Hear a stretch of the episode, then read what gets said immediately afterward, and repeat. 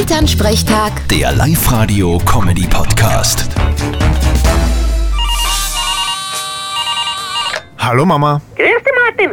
Stell dir vor, ich mache jetzt Yoga. Also, ich meine, ein ganz spezielles Yoga. Aha, was leicht? Nackt-Yoga. Ein Geiß war Blödsinn. Nein, Yoga für die Augen. Sachen gibt's. Und wie funktioniert das? Du, die Augen brauchen ja eine regelmäßige Entspannung.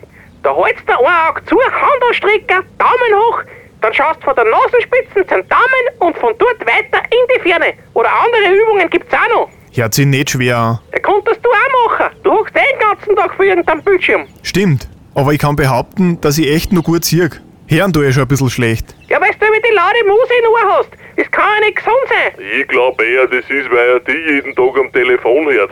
Die Frequenz von deiner Stimme hat er nur jeden Gehörgang gebrochen. Was ist mit dir? Ich red ganz normal, oder Martin? Was ist? Ich versteh dich nicht. Du musst lauter reden. Rede ganz normal oder nicht?